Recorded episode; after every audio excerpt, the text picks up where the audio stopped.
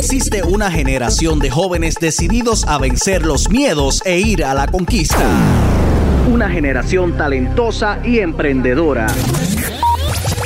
Una generación que cuenta con Enfoque Juventud. Enfoque Juventud. Enfoque Juventud. Enfoque Juventud. Enfoque Juventud.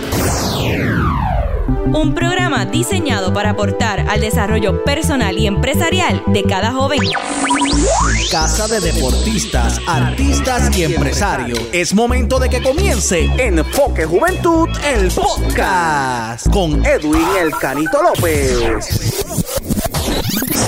Saludos amigas y amigos y bienvenidos al podcast de Enfoque Juventud, este proyecto diseñado para resaltar y promover a jóvenes talentosos y emprendedores de Puerto Rico. Yo soy Edwin López, fundador de este proyecto. Te doy las gracias a ti que nos estás viendo, nos estás escuchando. Gracias por darle play a este episodio, por escucharnos y por acompañarnos y por el apoyo que nos han dado a este proyecto llamado Enfoque Juventud.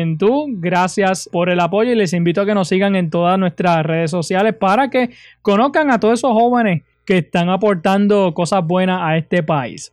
Y en el día de hoy tengo de invitado a un joven emprendedor que actualmente eh, se destaca en varias cosas, ¿verdad? Tiene varios, pues varios proyectos de los que vamos a estar hablando en el día de hoy, así que rapidito vamos a presentarlo para que ustedes lo conozcan. Él se llama Cristian Acevedo y nos acompaña en el día de hoy aquí en Enfoque Juventud, así que Cristian, saludo, bienvenido. Saludos, muchas gracias por la oportunidad, tanto a ti como a todo, a, todo tu equipo de trabajo, que yo sé que tienes que tener un buen equipo de trabajo contigo, y a todos los que nos están escuchando también, a todos los jóvenes y del país y fuera del país. Gracias. Cuéntame cuántos años tienes y de qué pueblo eres. Tengo 29 años y soy de Aguada. Aquí en Enfoque Juventud eh, he promocionado y he entrevistado muchos jóvenes de allá de Aguada específicamente, así que es un pueblo bastante activo en, en negocios. Aguada tiene una cantera de talentos bien grande, muchos jóvenes emprendedores abriendo sus propios negocios, dejando el miedo atrás y innovando y reinventándose, que esta es la época de la reinvención. Cuando las cosas aprietan, pues hay que, hay que coger el toro por los cuernos y no dejarse intimidar y, hay muchos puertorriqueños así. Estamos bien felices de eso. Y aquí en Aguada hay mucha gente emprendedora. Eso es así. Yo creo que la, la pandemia ayudó mucho a que mucha gente se reinventara y bueno, hicieran cosas nuevas. Así que la pandemia quizás afectó por un lado, pero trajo muchas cosas buenas por el otro. La pandemia y el huracán. sí, definitivo. Definitivamente. En mi caso fue el huracán. Ok, ok. bueno, eh, ya que comenzaste por esa línea, ¿verdad? Pues vámonos a ir por ahí. Cuéntame, ¿verdad? ¿Quién es Cristian? ¿A qué te dedicas actualmente? Y en tu caso, pues, ¿cómo el huracán María eh, aquí en Puerto Rico que pasó en el 2017, pues, cómo te afectó y cómo te ayudó entonces a ti a, reinventarte y a, y a poder emprender? Pues, este, como mencionaron, mi nombre es Cristian, yo estudié, eh, bueno, me considero un jibarito aguadeño, orgulloso de mi patria chica, de este pueblo del oeste, un amante de la cultura y de la historia, me fascina todo lo que es de Puerto Rico eh, y me gusta mucho transmitir todo este conocimiento tanto a los visitantes como a, las personas locales, un poquito de, quiénes somos y nuestra esencia. Eh, por eso ahora mismo pues me estoy dedicando principalmente a lo que es la industria del turismo. Eh, eh, antes de empezar con toda esta dinámica turística, pues yo tenía pensado eh, estudiar medicina y por eso comencé estudiando microbiología en el Colegio de Mayagüez.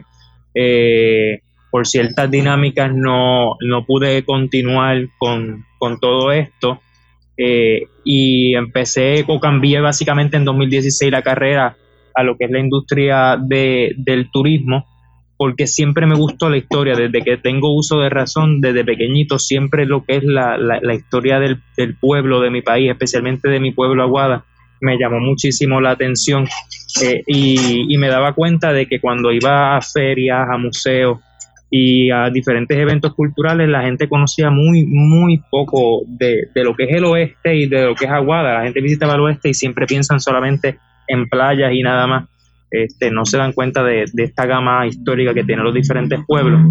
Así que eh, cambié la carrera de microbiología a historia. eh, y en 2017 comencé el, bachillerato en historia.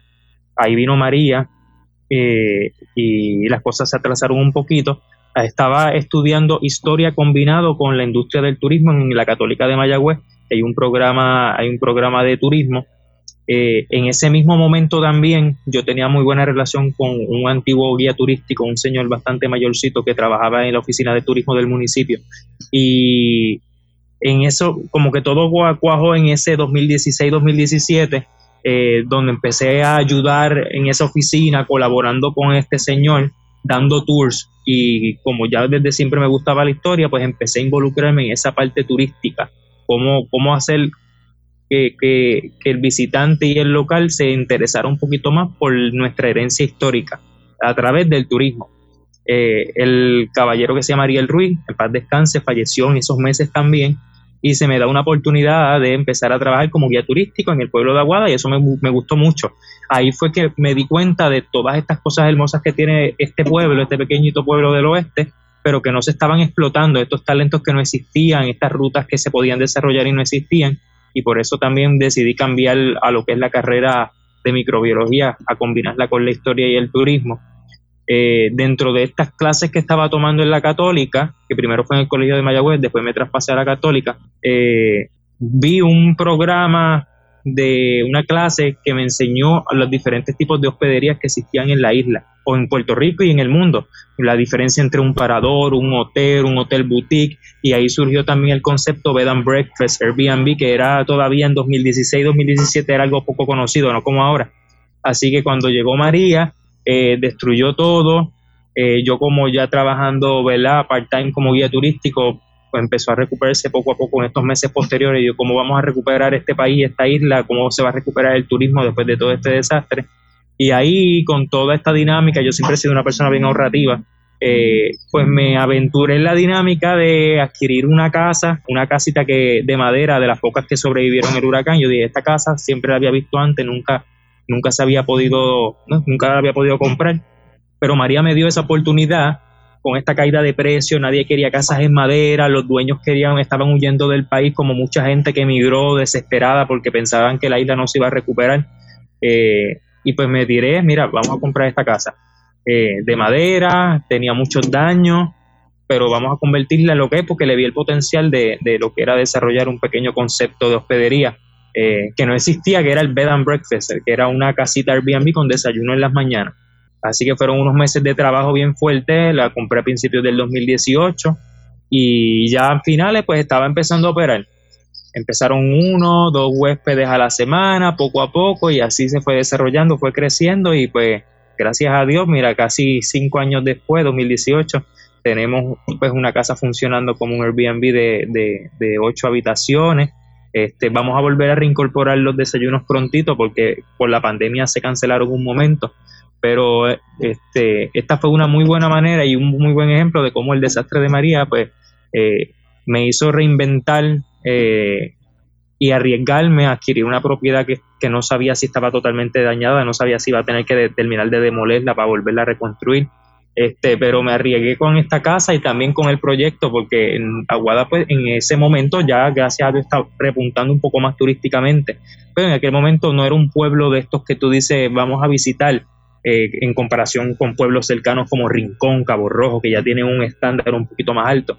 Así que empezamos, por lo menos la dinámica de la casa era un sitio bien cercano al pueblo, porque está bien cerquita de todo, a siete minutos de la playa, era un sitio donde puedes dejar tus maletas y puedes desayunar este rapidito o, o si no comer en alguno de los muchos restaurantes y spots gastronómicos que hay cercanos y empieza a explorar. Tenemos aquí lista de restaurantes del pueblo, lista, lista de atractivos turísticos para visitar, taxis locales y compañías locales para que te transporten si eres de afuera. Eh, y además de eso, pues en estos años también hemos trabajado para que la gente tenga un pequeño rinconcito de paraíso y que si no quieren salir de la casa y quieren quedarse aquí toda su estadía, pues puedan hacerlo. Le incluimos más adelante la piscina, vamos, tenemos planes para incluir jacuzzi, tenemos un bosquecito privado y una cosita que hacemos también en la casa y que Aguada es bien famoso, no sé si has entrevistado a alguien, Aguada es la capital del cacao, hay 19 fincas cacauteras, muchas de ellas de gente joven, innovando en el chocolate Así que nosotros nos, nos, metimos también en esa dinámica del chocolate y en la pequeña finquita que tenemos hay más de 150 árboles de cacao y a todos nuestros huéspedes y también como parte de tours externos para los que no se están quedando pero quieren la experiencia, pues le damos la experiencia del cacao. Va a la finca, explicamos todo cómo se cultiva el cacao, cómo se produce y al final tienes el taste del chocolate, que esa es otra cosita que también tenemos dentro de la casa. Finca de cacao, bosquecito, área de hamaca, el, el, el hotelito otra cosa que también este, pues estuve trabajando y que combiné. Y luego esta dinámica, porque el Airbnb también surgió con esta inquietud de poder mostrarle al visitante de afuera todo lo bueno que tiene Puerto Rico y los puertorriqueños y de que nosotros somos más que playa, especialmente. La gente y los visitantes cuando piensan en Puerto Rico piensan en ron, piensan en reggaetón y piensan en playa. No hay nada más. Y le pregunto, ¿y qué museos vas a ver? ¿Y qué pueblos vas a visitar? Y conoces un poquito más allá de nuestra historia, sabes qué música típica tenemos, sabes cuáles nuestras costumbres, sabes cómo nos vestimos, sabes la inmensa mayoría, nada. Este, así que por lo menos en, el Airbnb pues, eh, nos enfocamos en enseñarles un poco más de quiénes somos como pueblo y que se lleven un poquito más de solamente una, una bonita playa y una buena foto para el selfie, el Instagram y el Facebook y ya, este, sino que se lleven parte de nuestra esencia. Por eso siempre a nuestros huéspedes los recibimos con este palcha local, cacao local, panes artesanales local, dulces típicos de las tiendas locales, guarapito de caña.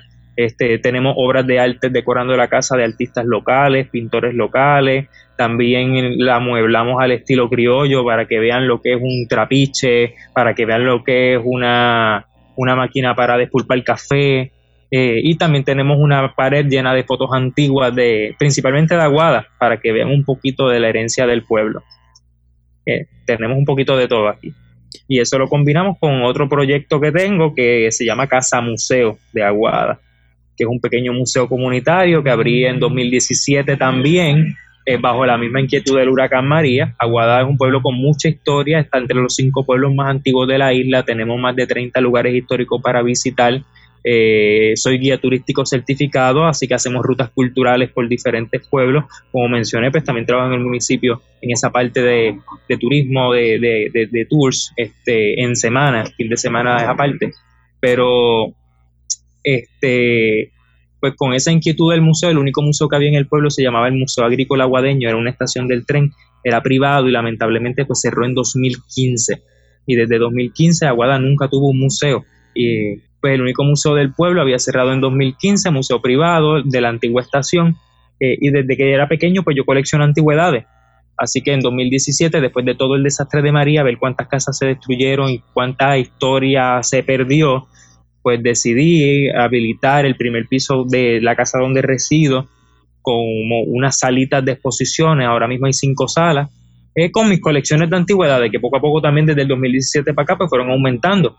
Eh, lo llamé así mismo Casa Museo de Aguada porque es una casa particular, no es una casa antigua, es una casa residencial convertida en museo, donde la gente que nos visita, principalmente los fines de semana, es completamente gratis. Yo no cobro nada porque la gente vea las piezas, eh, donativo a discreción, pues puedan ver un poco de la historia de Aguada obras de arte de artistas aguadeños, este, colecciones de antigüedades de, que existieron en casonas de Aguada, muchas de ellas casonas que el huracán destruyó, fotografías antiguas, documentos del siglo XIX, muchas, la mayoría de ellos pues compradas por mí, o sea que no he recibido ninguna ayuda.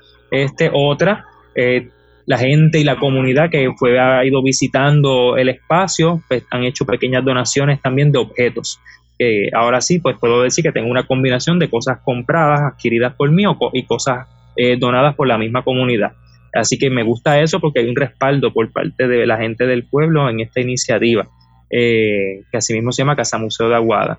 Oye, eh, Cristian, pues, ¿todo lo que está en el museo tiene que ver específicamente con el pueblo de Aguada? Sí, sí.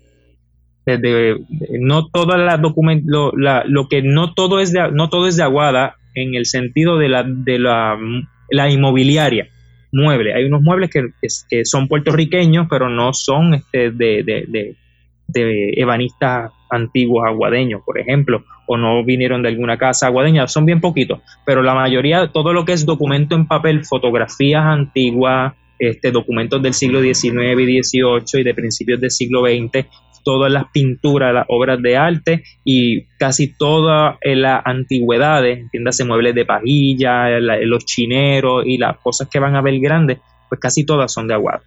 Excelente. Aquí en Utuado, donde yo vivo, tenemos también un museo, se llama Museo Utuado Antiguo y trata pues específicamente de eso, de, de, poder recoger, ¿verdad? Todo lo que es la historia del pueblo. Así que me parece que sería importante que cada pueblo tenga un museo así, que, que recoja la historia y que recoja pues lo que tiene que ver la, la, cultura, la música, todo lo relacionado a ese pueblo. Así que me parece que en ese sentido pues está cumpliendo una función, ¿verdad? Con, con tu museo. Exacto. Sí, la, dinámica era la inquietud que me sonaba. Si no hay nadie que lo cree, pues me tocará a mí crearlo. Claro, claro. Eh, ahora, gracias a Dios, que otra parte que puede incluso también entrevistar, y otro muchacho que se llama Milton Moreno, aquí del pueblo, tiene 23 años, y él restauró una casona del siglo XIX y ahora es otro museo. Está empezando a abrir en estos meses, se llama Museo Hernández del Río, contando la familia, la familia, una familia antigua de Canarios, los Hernández. Eh, Felicita Hernández que ese es otro museo que está en esta, está en pañales porque lleva más que semana. Este, y otro chamaquito, otro muchacho jovencito, historiador de 20, empezando sus veintipico de años. Y se dio la tarea de restaurar otra casona. La dinámica de lo que es el Airbnb, pues ahí integramos todo lo que hacemos aparte, tenemos los visitantes para que se queden y conozcan y exploren, y le damos toda la dinámica para que patrocinen a, a lo local, a lo de Aguada principalmente, eh, le damos la experiencia en la finca de cacao, que es la otra dinámica que tenemos del chocolate, y tengan la degustación de, probar un chocolate 100% hecho en Puerto Rico, que eso llama mucho la atención y, ha habido un boom de, tiendas cacauteras y fincas a nivel isla ahora mismo.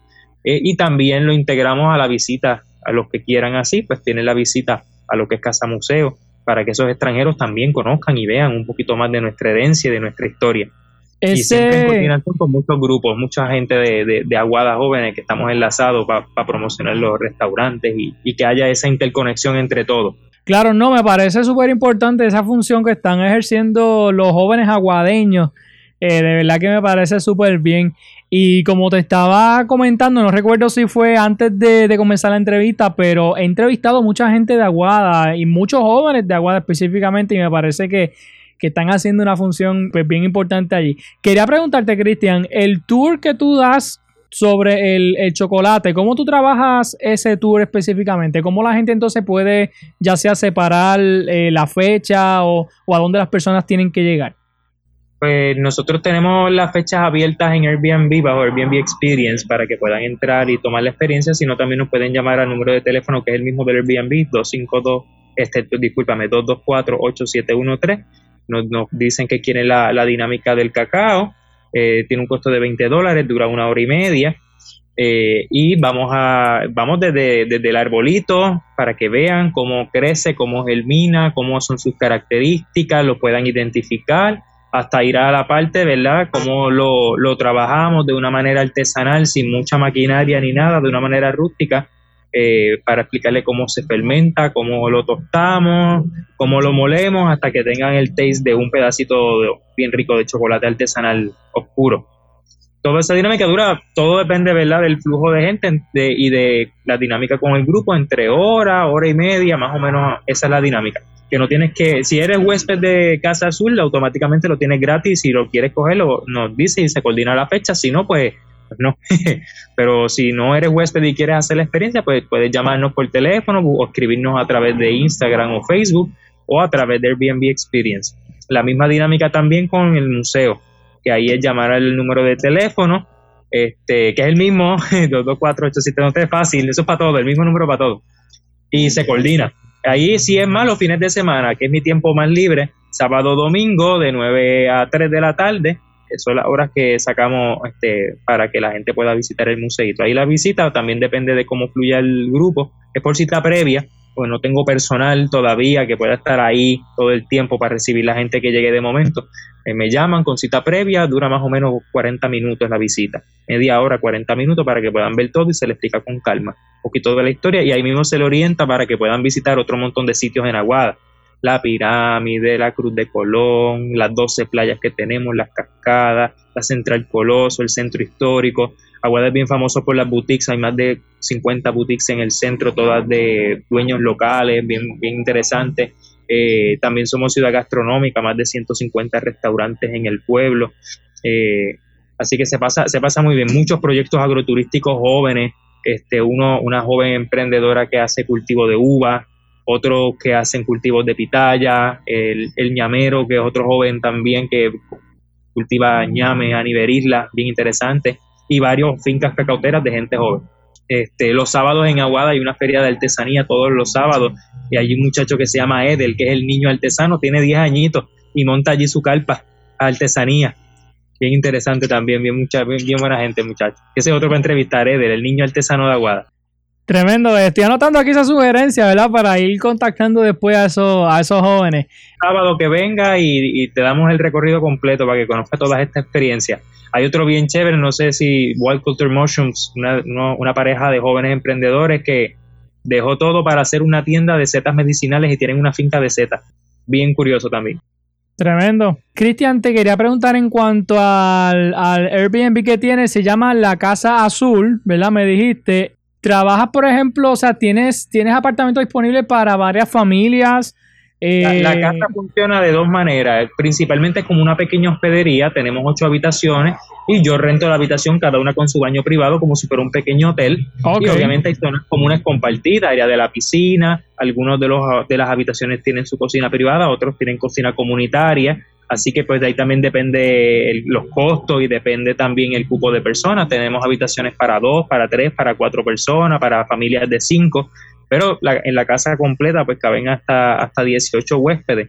Que si un grupo quiere más privacidad y quiere rentar toda la casa para una familia o para un evento, pues también se puede trabajar de esa manera más privadita para que tengan todo privado. Que se trabaja de las dos maneras. Principalmente llegan constantemente familias pequeñas para rentar las habitaciones como cualquier otro hotel que sea la manera. Y ya próximamente vamos a volver a incluir este, los desayunitos en la mañana, que era algo que teníamos al principio, lo detuvimos en estos tiempos por la pandemia para eh, mantener un poco más distancia y protegernos todos. Pero ya es cuestión de, meses antes de que vean por la página de que volvemos a incluir los desayunos. Eso era lo que nos hacía único, el único bed and breakfast de Aguada. Perfecto. Bueno, vamos a repetir el número de teléfono y también eh, mencionar las redes sociales para que las personas puedan entonces ver, ver las fotos también Claro. Se llama La Casa Azul B&B. Tiene dos letras B al final, eh, que es Bed and Breakfast. Y el numerito es 787-224-8713. Y nos consiguen a través de la plataforma Airbnb, a través de Facebook, Instagram. Y prontito vamos a tener ya abierta al público una página web de la casa que se va a llamar así, La Casa Azul, dos letras B, arroba gmail.com. Bueno, uh, punto com a lacasasulbebe.com y van a ver toda la información y toda la dinámica que, tenemos para ofrecer, tanto de la casa, la experiencia del museo, la experiencia de la finca de cacao. Somos yo entiendo que es la única hospedería en Puerto Rico que, ofrece las dos cositas ahí dentro de la amalgama, que es museo y cacao. Claro, tiene, tiene varias alternativas para ofrecerle a la, gente. Así que bueno, las personas que nos están escuchando eh, pues ya saben, tienen esta excelente opción. Si usted quiere conocer un poco más sobre el pueblo de Aguada, pues mire, puede pasar unos días chéveres ahí en la Casa Azul BNB. Eh, lo pueden seguir así en las redes sociales. Y nada, pasan un rato chévere, ¿verdad? Conociendo más sobre, sobre todo lo que ofrece el, el pueblo de Aguada. Cristian, ¿tienes algún próximo proyecto en mente, nuevos planes que tienes por ahí? La casa, eh, trabajar en la casa para seguir este poco a poco ampliando. vamos a, estamos trabajando en un proyecto de una pequeña cabañita dentro del bosquecito, este, algo más para pareja, un poquito más privado. Y la dinámica de incluir jacuzzi, este, y otras, otras instalaciones para que la estadía de las personas sea cada vez más cómoda, más agradable, más gazebo, más hamaca. En la casa cada vez los árboles eh, cuando vean las fotos, ¿verdad? Que quiero que se visualicen que en, la, en 2018 la casa no tenía ningún árbol, no había ninguno. Y todos desde el 2018 los hemos sembrado hasta crear el bosque que tenemos y ahora hay más de 200 especies. Que, eso también va incluido con la casa, que es tratar de ayudar al medio ambiente a reforestar el, área del barrio que fue devastada con María eh, y lo estamos logrando. Muchas no se escuchaban coquíes antes, ahora se escuchan un montón, apenas se veían arbolitos, este, aves, ahora hay un montón de avecitas y cuando recorren nuestros diferentes senderos en el bosque, pues tenemos letreros informativos por las especies que van a poder ver. Eh, tanto endémicas, divididas en las, las, aves endémicas, las aves nativas, las aves que son exóticas, las especies de coquíes que hemos logrado identificar con compañeros biólogos, las especies de lagartijos que hay, y también cada árbol que tenemos está identificado con su nombre científico porque también pues, la casa queremos que sea algo más educativo, no simplemente un sitio donde vengas y te quedes a dormir y ya, sino que te lleves algo más. Y por esa parte, pues seguimos, este, todavía falta un pedazo de terreno por reforestar y estamos en esos proyectos de, de seguir reforestando para, para, para seguir creando esa, ese medio ambiente y obviamente la casa nos encantaría próximamente que fuera solar, así que vamos a ver si lo logramos. eh, bueno, Cristian, ya para ir cerrando la entrevista, quisiera hacerte quizá unas preguntitas adicionales rápido. Mientras me estabas comentando y contando sobre, sobre tu historia, cómo fue que surgió esta idea de, pues, de comprar, ¿verdad? Lo del Airbnb, cómo el huracán María pues te ayudó. Mencionaste, ¿verdad? Acerca de, de que tomaste riesgo para, para poder hacer esto. Me gustaría que nos contaras brevemente, ¿verdad? ¿Cómo te sentiste en ese momento cuando quizás tuviste que tomar riesgo? Eh, si tuviste que hacer alguna inversión, que obviamente pues sí lo tuviste que hacer, pero ¿cómo, ¿cómo te sentiste en el momento en que hiciste la inversión? Porque a veces cuando, cuando tenemos que hacer una inversión, eh, esa primera inversión pues tiende a veces a causar miedo porque no sabemos si, si, nos va a ir bien o no. ¿Cómo fue en tu caso, verdad? ¿Cómo pudiste quizás, si, si tuviste algún miedo, alguna duda, eh, cómo venciste eso y qué, ¿Qué mensaje tú le podrías dar a la gente que nos escucha acerca de la importancia que es arriesgarse para uno entonces poder tener éxito en lo que uno está buscando? Bueno, lo, primero que lo primero que pues, mentalmente uno trabaja es, ese miedo y esa ansiedad de, saber si el proyecto que uno quiere se va a lograr o no. Este, pero rapidito, una de las cosas que primero hice, ¿verdad? Fue eh, buscar mucha información acerca del concepto que yo quería, por lo menos en el concepto de hospedería, pues uno tiene que hacer un pequeño análisis antes, ver existe en esto en Aguada, este, estoy en un sitio accesible para vender el concepto que yo quiero, pues ese análisis se hizo, dónde, dónde lo voy a hacer, eh, es accesible, eh, es cómodo, está fácil de llegar, hay sitios turísticos que la gente les guste y puedan visitar, que no queden bien lejos, eh, todo ese análisis se hizo primero, antes, de, antes de tomar un poquito el, el salto, pero pero ese miedo siempre está, principalmente después de María, que, y era una casa de madera, ver que, mira, me estoy arriesgando mm, si estará o no estará rota, no me da los problemas de financiamiento porque era una casa de madera y nadie quería financiar casas de madera por el huracán. Este, pero a la misma vez yo dije, bueno, este, vivimos en una época de incertidumbre donde hay que innovar y no podemos estar dependiendo en 100% de, de otras personas, como son los empleos más regulares, donde uno simplemente es un asalariado, hay que buscar otras maneras porque la época te lo, te lo, te lo, básicamente te lo está exigiendo ahora. Así que yo digo, bueno, para, hay, que buscar la manera de ser nuestro propio jefe, innovar y hacer lo que uno ama y le gusta, porque esto es algo que siempre me llamó mucho la atención y te gusta y era algo que el corazón me decía, tienes que hacerlo porque yo sé que va a tener éxito. Así que primero es hacer un poquito de análisis, hacerle caso al corazón y creer mucho en ti, tener mucha fe en ti y creer siempre también en la familia que te rodea inmediata, que te apoye mucho y recibir mucho apoyo de mi familia inmediata y hacerle caso omiso a las voces que siempre están pues, negativas, porque siempre va a haber voces negativas, que si el barrio no brega, que si no sirve, que si aquí nunca... no saben, eh, hazle caso a los expertas, no le hagas tanto caso a, los que opinan sin saber. Y, esta dinámica, pues sí, y yo le exijo, le, no le, le, aconsejo a todos los jóvenes que si tienen una idea y, y saben que puede tener éxito, que, emprendan, que lo hagan que, y que van a tener éxito. Bueno, este, así que ahí está un, un buen consejo para todos los jóvenes que nos escuchan, esas personas que tienen eh, ese sueño de emprender o desarrollar alguna idea de negocio, pues mire, eh, hay, hay, que tomar riesgo, hay que atreverse, hay que eh, hacer las cosas, ¿verdad? Sin, aunque uno tenga miedo, aunque uno tenga temor, mire, hacer las cosas eh, Arriesgarse, esa es la importancia y eso es lo que uno tiene que hacer, poder arriesgarse para poder así pues cumplir su sueño. Cristian, gracias, ¿verdad? Por estar con nosotros, ha sido un placer pues conocerte, poder conversar contigo y Y nada, vamos a ver, vamos a ver si entonces hace, coordinamos algo para poder llegar hasta Aguada y, y conocer un poco más sobre ese pueblo. Claro, cuando quiera me avisa y hacemos un road trip bien bueno para que veas todas las cosas bonitas y todo el emprendimiento que hay en este pueblo. Hay mucho y muy bueno. Pues nada, Cristian, te deseo lo mejor, mucho éxito, que sigas adelante con tu proyecto, con tu negocio y bueno, aquí en Enfoque Juventud pues estamos a tu orden siempre. Muchas gracias, gracias, gracias. Igual para ustedes y para todos. Bienvenidos a Aguada, esperamos verlos por acá. Claro que sí. Hasta aquí esta entrevista con Cristian Acevedo. Eh, sígalo en las redes sociales, apóyelo, es un joven emprendedor del pueblo de Aguada. Y aquí en Enfoque Juventud nos dedicamos a resaltar y promover a esos jóvenes talentosos y jóvenes emprendedores que impulsan la economía de Puerto Rico, que aportan al país. Y en este caso, pues personas como Cristian, jóvenes como Cristian, pues están aportando e impulsando la economía de Aguada específicamente donde él vive. Para que sigan conociendo más historias de éxito de nuestros jóvenes, les invito a que nos sigan en nuestras plataformas, redes sociales, Facebook e Instagram, nuestro canal de YouTube, nuestro podcast y suscríbase a todas nuestras plataformas para que estén pendientes a todo el contenido que traemos aquí en Enfoque Juventud. Así que gracias a todos por apoyarnos y será hasta una próxima ocasión. Esto fue Enfoque Juventud, el podcast con Edwin El Canito López. Búscanos en todas las redes sociales, plataformas de podcast y en YouTube como Enfoque Juventud PR.